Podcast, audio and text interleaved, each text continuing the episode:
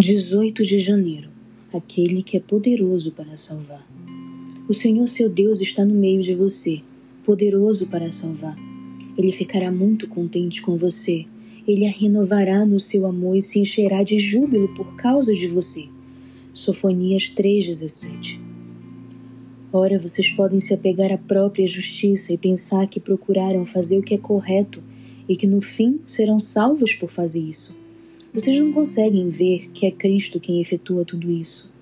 Tenho de me arrepender primeiro, dizem alguns. Tenho de ir até certo ponto por mim mesmo sem Cristo e então ele vem ao meu encontro e me aceita. Vocês não podem ter sequer um pensamento sem Cristo.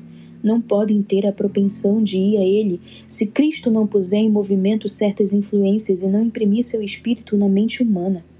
Se há alguém sobre a face da terra que tem alguma inclinação para Deus, isso se dá em virtude das muitas influências que atuam sobre sua mente e seu coração.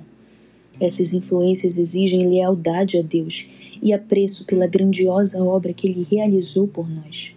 Nunca digamos, portanto, que podemos nos arrepender por nós mesmos e então Cristo perdoará. Não mesmo. É o favor de Deus que perdoa. É o favor de Deus que nos conduz ao arrependimento pelo seu poder Portanto, é tudo de Jesus Cristo, tudo dele, e vocês só precisam dar glória a Deus. Por que vocês não são mais sensíveis quando se congregam em suas reuniões? Por que não sentem a vivificante influência do Espírito de Deus quando lhes é apresentado o amor de Jesus e sua salvação?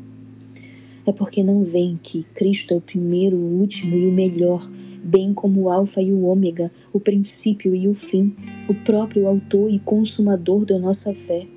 Não compreendem isso e permanecem, portanto, em seus pecados. Por quê? É porque Satanás está lutando e batalhando pelo coração das pessoas. Ele lança sua sombra infernal sobre nosso caminho e tudo que vocês conseguem ver é o inimigo e seu poder. Desviem o olhar do poder dele para aquele que é poderoso para salvar totalmente. Por que a fé de vocês não avança através da sombra até onde Cristo está? Ele levou cativo o cativeiro e concedeu dons aos homens. O Senhor lhes ensinará que Satanás reivindica como sua propriedade toda pessoa que não se une a ele. O que está impedindo você de manter o olhar fixo e constante em Jesus? O que o diabo está usando para distraí-lo de Deus?